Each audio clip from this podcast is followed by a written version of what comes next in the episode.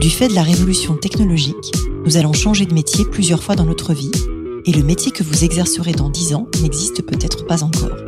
Je m'appelle Isabelle Rouen, je suis entrepreneur et fondatrice du cabinet de recrutement de dirigeants Colibri Talent. Tous les jours, j'accompagne des femmes, des hommes et des entreprises qui se transforment et qui transforment leur métier. Avec ce podcast et métiers du futur, je vous propose de rencontrer des dirigeants, des entrepreneurs, des chercheurs, bref, des personnes inspirantes qui vont partager avec vous leur parcours et leur vision du futur de leur métier. Bonjour à toutes et tous et bienvenue dans le podcast Les métiers du futur. Alors aujourd'hui, je reçois Thomas Uriez. Thomas, vous avez fait des études d'informatique et travaillé dans ce domaine pendant quelques années, mais vous vous y ennuyez, alors vous quittez votre emploi en 2007. Vous avez alors ouvert un magasin de vêtements bio dans la maison familiale, à Romans-sur-Isère, qui s'appelait Modétique. C'était à contre-courant de tout, avec une maison individuelle située en face d'un immense centre commercial Marc Avenue. Et pourtant, ça cartonne. En 2013, vous sautez le pas et vous créez votre propre marque qui s'appelle 1083. Vous démarrez avec du financement participatif, avec pour objectif de créer et de vendre 100 jeans. Car vous créez et vous vendez des jeans. Ces jeans sont fabriqués en France, on enregistre d'ailleurs dans votre boutique parisienne. Vous contribuez à la réindustrialisation de nos territoires le respect de la planète et la production locale sont au cœur de votre projet. Bonjour Thomas. Bonjour. Et bienvenue dans le podcast Les métiers du futur.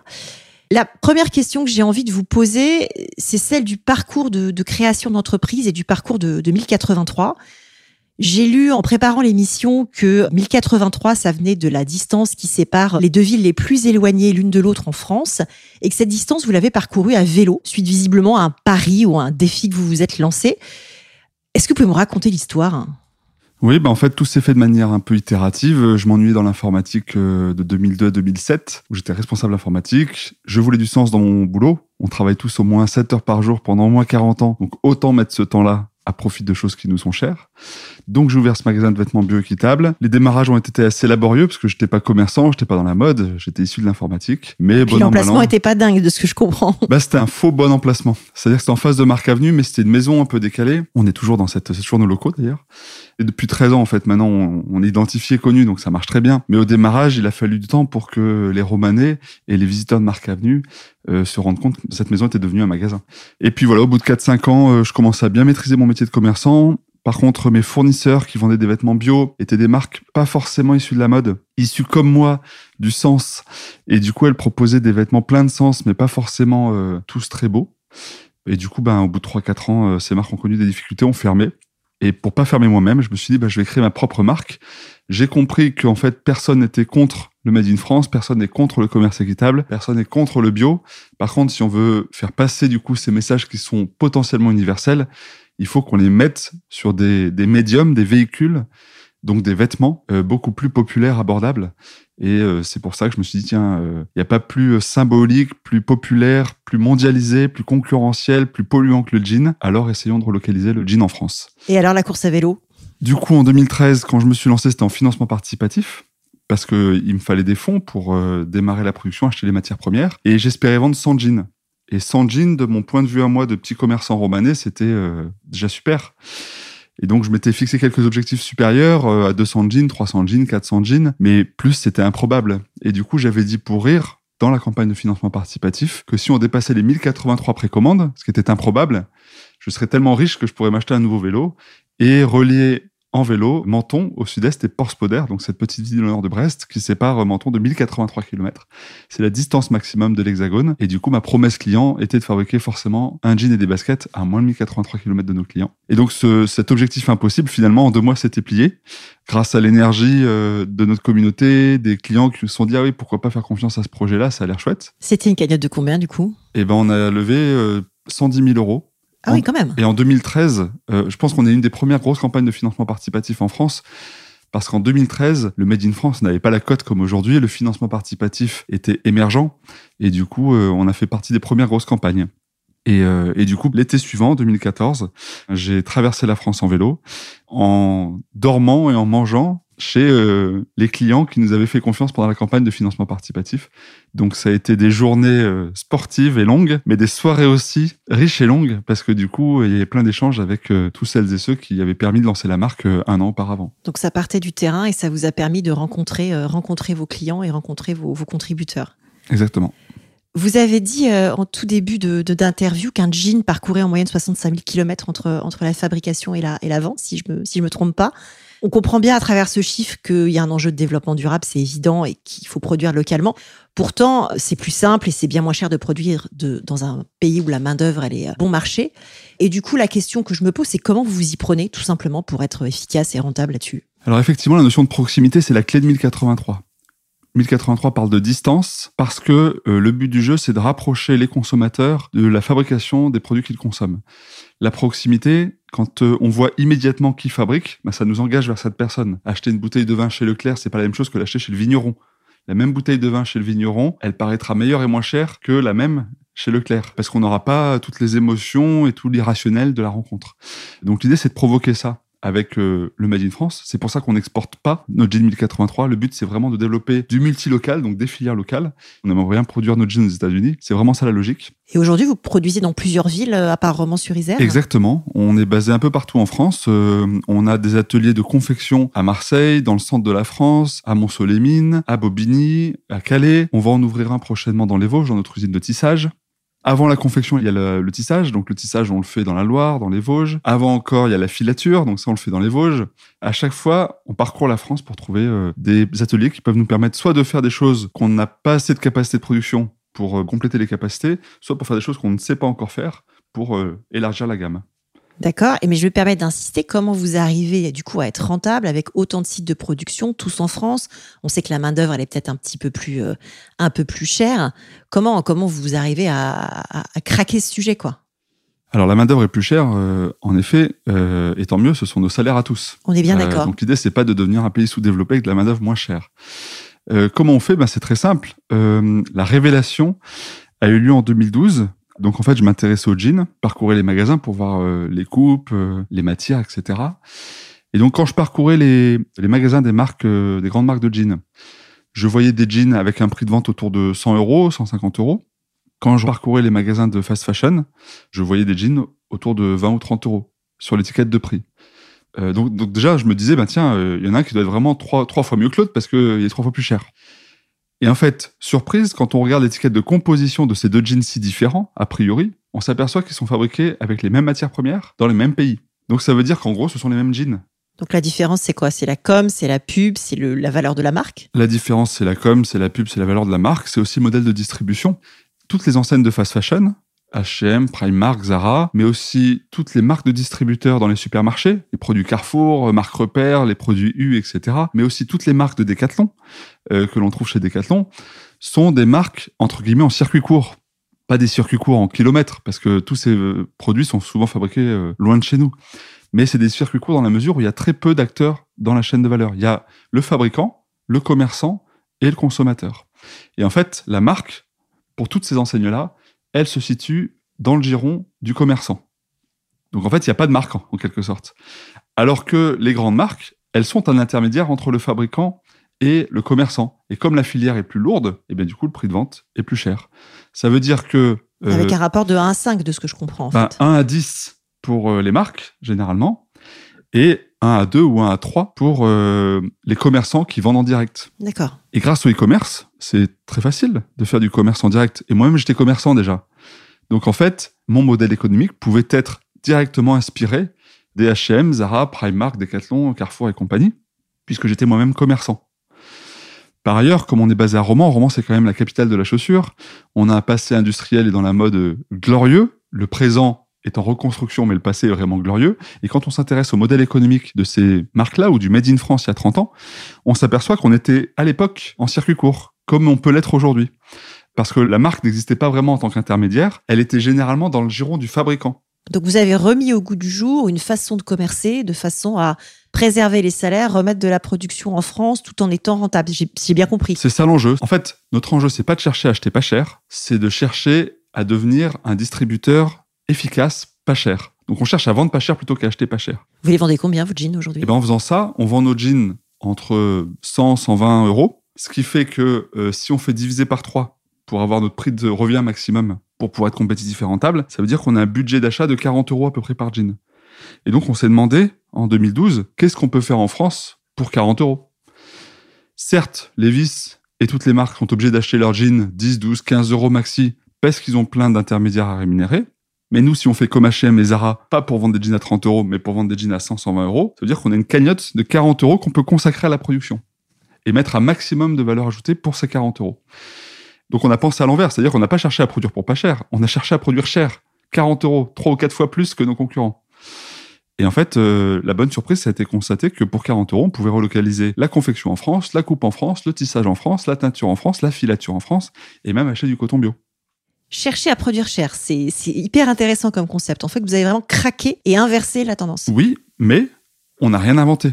En réalité, c'est le même modèle économique que les Zara, H&M, Primark, Decathlon sur une autre gamme de marché. D'accord. Et c'est le même modèle économique euh, de l'industrie que l'industrie manufacturière en France pendant les 30 glorieuses.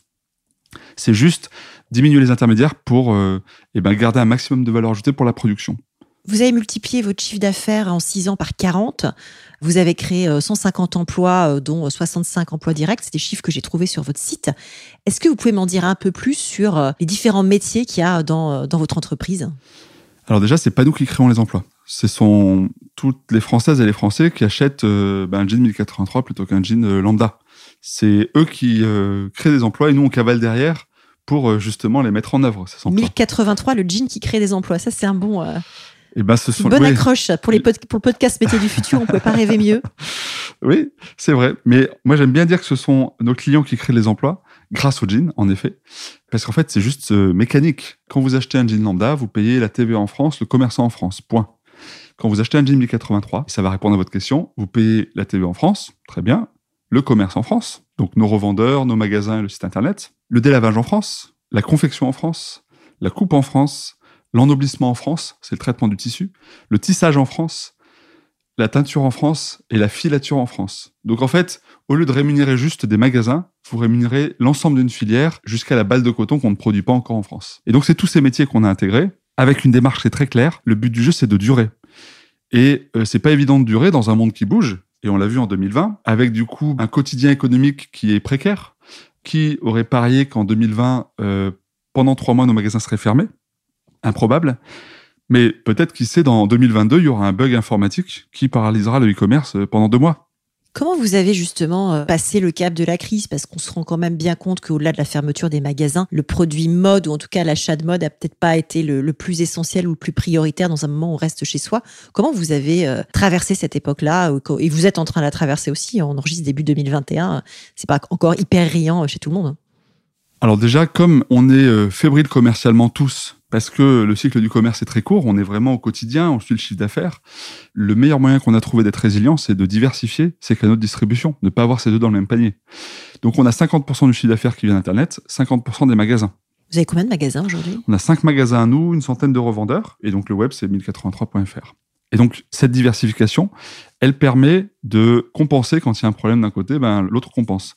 Ça veut dire que là on a beaucoup progressé sur Internet en 2020, du coup en 2021, on va investir dans les magasins parce que si on fait trop grossir le web par rapport à nos boutiques, si demain il y a un bug sur Internet, eh ben en fait, les boutiques ne seront pas assez puissantes pour compenser le e-commerce. Donc c'est cette résilience que l'on travaille dans le commerce et que l'on travaille aussi en industrie, c'est-à-dire qu'on a intégré tous les métiers, filature, euh, teinture, on essaye, tissage on le fait dans notre usine des Vosges, coupe confection on le fait, mais en même temps que qu'on le fait nous-mêmes, on le fait faire à des partenaires qui font le même métier que nous, de telle sorte à ce que nous, si on a un souci eh ben, dans nos ateliers, ils peuvent prendre le relais et vice-versa. Du coup, on crée vraiment, non pas une filière sous la forme d'une chaîne, parce que si un des maillons casse, bah, ça pète tout, mais sous la forme d'une cote de maille plutôt, comme ça, si un des maillons de la côte de maille pète, eh ben, il y a tous les autres tours qui peuvent reprendre la charge. Donc l'idée, c'est d'être résilient, de marcher sur deux jambes et du coup de soutenir euh, pas une filière, mais un, ensemble de, producteurs et de partenaires. Et vous, de vous diversifier en ayant à la fois des magasins physiques et des magasins euh, digitaux en e-commerce. Donc c'est pas du tout digital. Euh, c'est pas 100% digital. Ah non, surtout pas. C'est 100% rien du tout.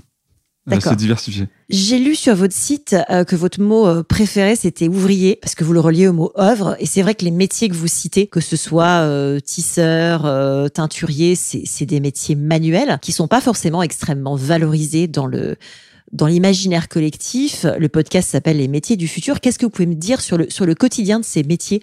En quoi est-ce qu'ils peuvent être attractifs? Comment vous les avez rendus attractifs? Alors, les métiers du futur, euh, ils seront forcément pleins de sens. Le problème du métier du présent ou des métiers du passé qui n'ont pas d'avenir, c'est que ceux qui n'ont pas de sens. Et en fait, le sens, il vient de l'entreprise, quel que soit le métier. On pense que certains métiers sont plus rébarbatifs que d'autres. On pense que certains métiers sont euh, moins gratifiants que d'autres.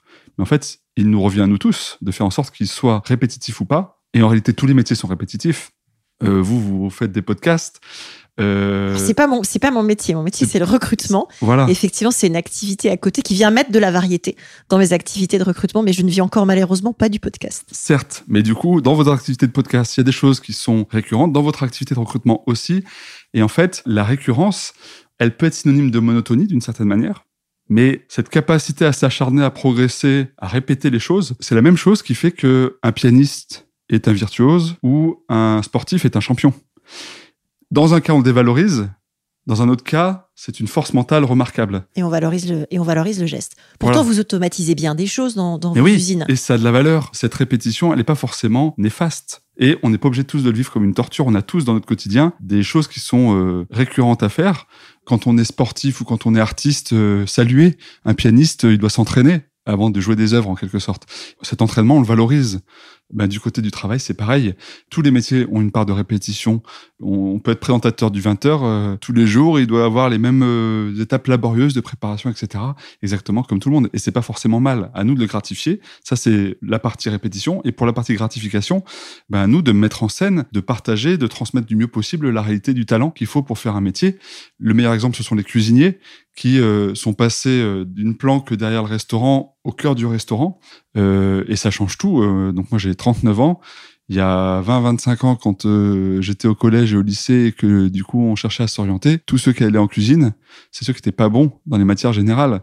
Donc c'était pas du tout gratifiant. Et aujourd'hui ils font top chef, ils ont des étoiles. Aujourd'hui c'est les rois du pétrole. Et ce qui est le plus drôle, c'est que leurs parents, qui ont subi quelque part ce choix par défaut du fait de leurs résultats scolaires, sont super fiers du métier de leur fils, tellement c'est devenu un métier dont la gratification est, unanime aujourd'hui. Alors que ils travaillent toujours euh, quand les autres s'amusent, donc euh, le midi, le soir, le week-end. Donc ils sont pleins de contraintes.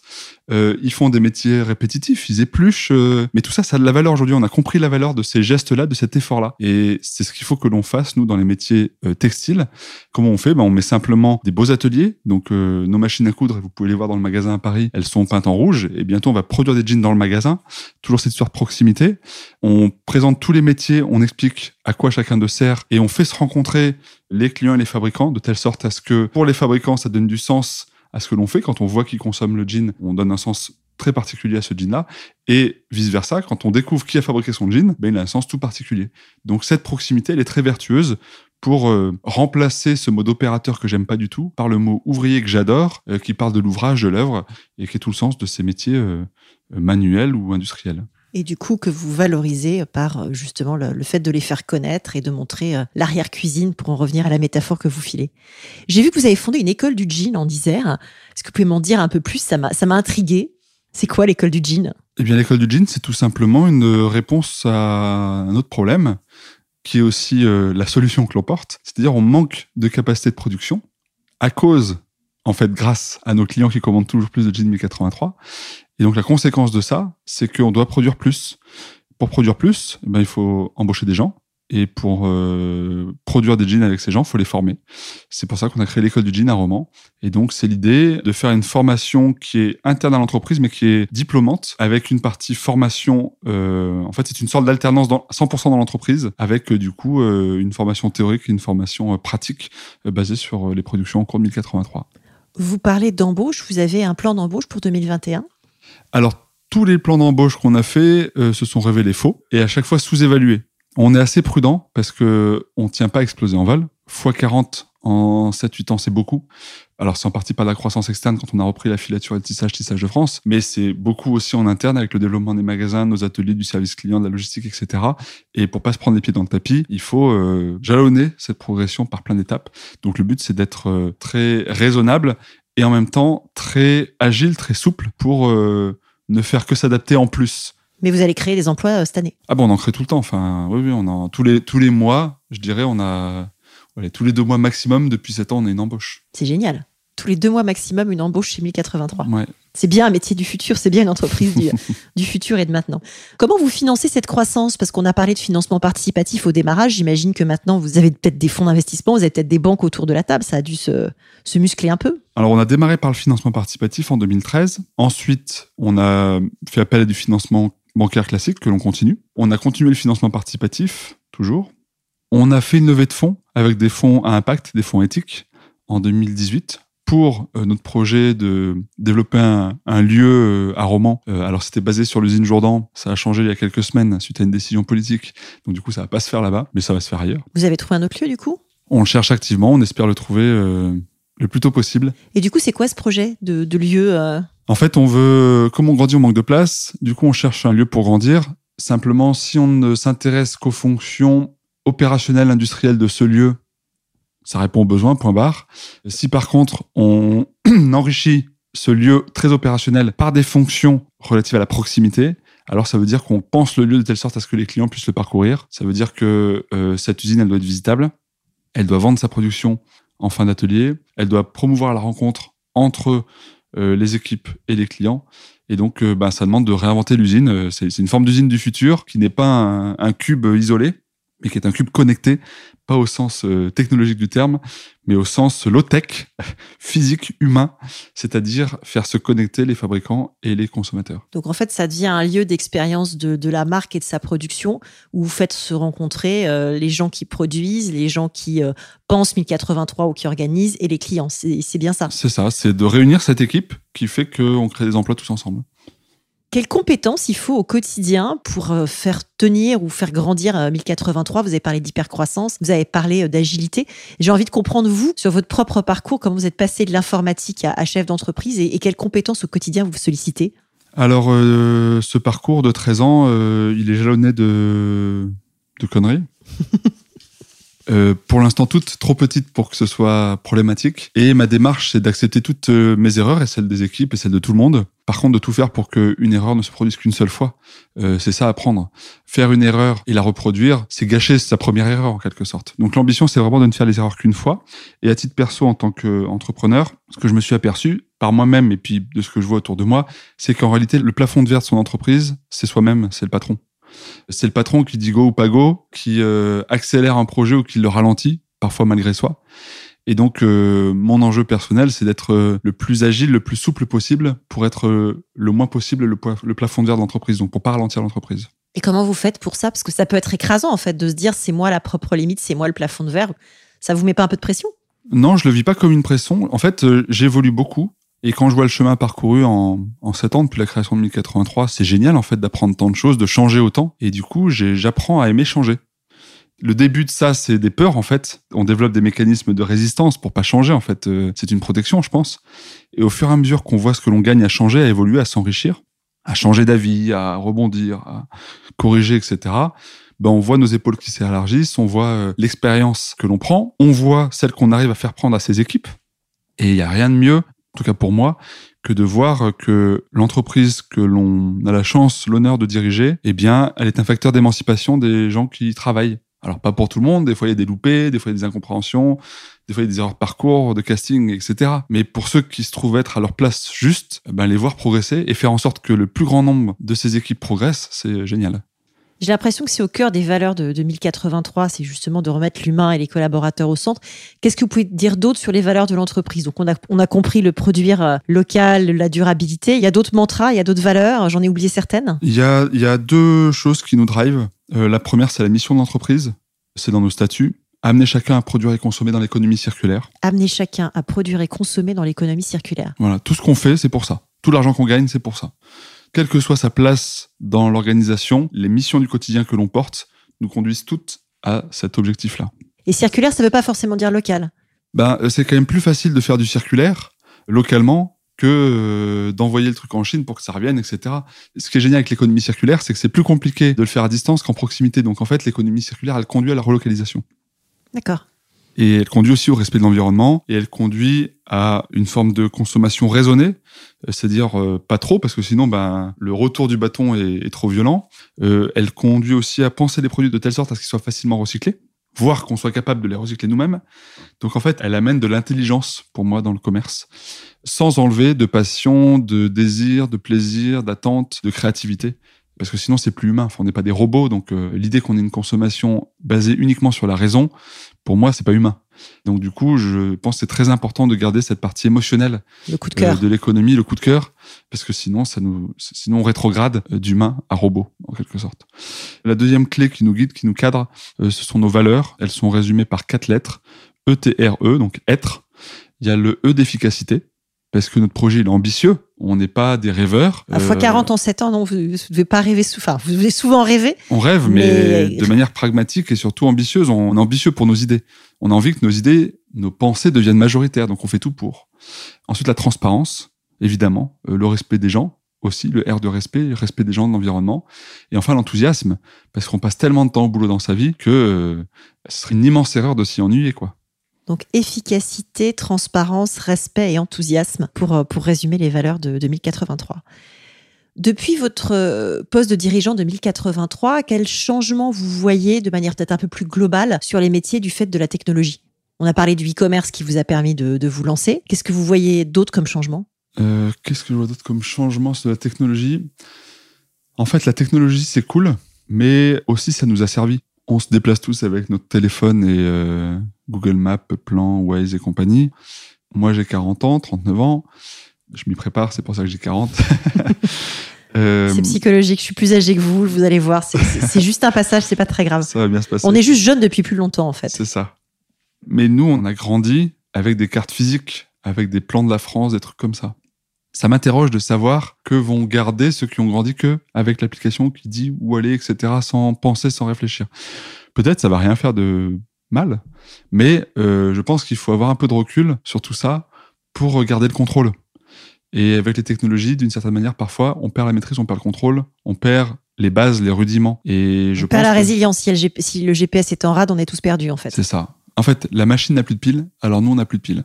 Ça, c'est pas possible. Donc, il faut compenser, il faut, il faut amener de la, de l'intelligence, du recul, euh, un contexte à ce que l'on vit pour pas être bête de ces outils numériques. C'est un apport, c'est un outil, c'est génial, mais ça, n'est qu'un complément. D'accord, pas, pas, en devenir dépendant. Et du coup, comment est-ce qu'on fait dans son métier pour pas être dépendant du numérique? Eh bien, on met pas de ses œufs dans le même panier. Par exemple, on a créé un livre avec Sophie Valentoine, une créatrice, qui s'appelle L'Atelier du Jean, qui est sorti chez Erol il y a un mois ou deux, dans lequel on partage tous nos patrons et on explique pas à pas comment fabriquer son propre jean 1083 à la maison. Donc vous donnez les clés aux gens qui veulent coudre et qui veulent fabriquer. Euh, c'est ça, on partage tout. Le faire soi-même. Exactement. C'est même pas le jean 1083, c'est le jean 0 km qu'on fait à la maison. Et donc ça, c'est pour la partie opérationnelle des savoir-faire. Et pour la partie stratégique, économique, pareil, pour euh, développer la résilience, on partage tout. J'ai écrit un livre qui, pour le coup, est chez Duno, qui s'appelle Remade en France, euh, qui explique toutes les difficultés, toutes les pensées, tous les progrès qu'on a fait euh, d'un point de vue financier, d'un point de vue filière, d'un point de vue relocalisation, marketing, etc. Et ces clés-là, on les partage de telle sorte à ce que, euh, ben, s'il m'arrive un truc, euh, si n'importe quoi, enfin, quelque chose qui arrive, en fait, tout ça, ça doit amener à développer la résilience de notre écosystème. Vous employez beaucoup le mot résilience et j'ai l'impression que le fait justement de vous diversifier, de pas tout mettre dans le même panier est essentiel. Est-ce que vous pouvez, pour nos auditeurs, expliquer ce que vous faites justement pour, euh, pour ne pas tout avoir dans le même panier? Donc on a parlé du financement divers, on a parlé de la production diversifiée. Il y a d'autres endroits où vous diversifiez? Le commerce, avec le moitié web, moitié magasin. La production, avec l'idée de tout intégrer, mais de tout partager aussi avec des partenaires. Euh, le financement, avec euh, les banques, avec le financement participatif, avec des emprunts participatifs, avec des investisseurs éthiques. J'aime bien terminer par quelques questions un peu plus personnelles. Et la première que j'aimerais vous, vous poser sur ces questions personnelles, c'est comment est-ce que vous conciliez votre vie pro et votre vie perso? Parce que j'ai, on enregistre à Paris, vous êtes à Romans. Euh, pour la petite histoire, sur nos auditeurs, on enregistre à l'endroit où vous vivez à Paris. Comment vous vous organisez? Bah déjà, je travaille beaucoup en équipe. Hein. Tout ce qu'on fait, c'est pas Urias qui le fait, c'est 1083 qui le porte. On est 70. Moi, je, je deviens euh, passe-plan en quelque sorte. Je deviens médiateur, mais je suis beaucoup moins opérationnel. Et justement, partager le travail, c'est génial de décupler ses forces en réalité, euh, grâce à l'apport de, toute son équipe. Ensuite, euh, j'ai une fille, mais je l'ai en garde alternée. Et du coup, j'ai une semaine père où je suis père. Et là, on est une semaine impair. C'est pour ça que je suis en déplacement. Et du coup, euh, bah ça, ça donne de la liberté aussi. Et voilà, ma compagne qui est très euh, compréhensive, aidante, euh, aimante et engagée avec moi. Donc tout ça fait que la vie est intense, mais voilà, tout se mais passe ça bien. Fonctionne Ça malgré, fonctionne. malgré les déplacements. Est-ce que vous pouvez me décrire votre journée type? Eh ben, il y en a pas. Il n'y a pas de journée type, si ce n'est que je me lève, je me douche. euh, Après, je travaille, je rencontre, j'échange, j'écoute. Et puis, in fine, je me couche. Alors bah justement, qu'est-ce qui vous fait lever le matin?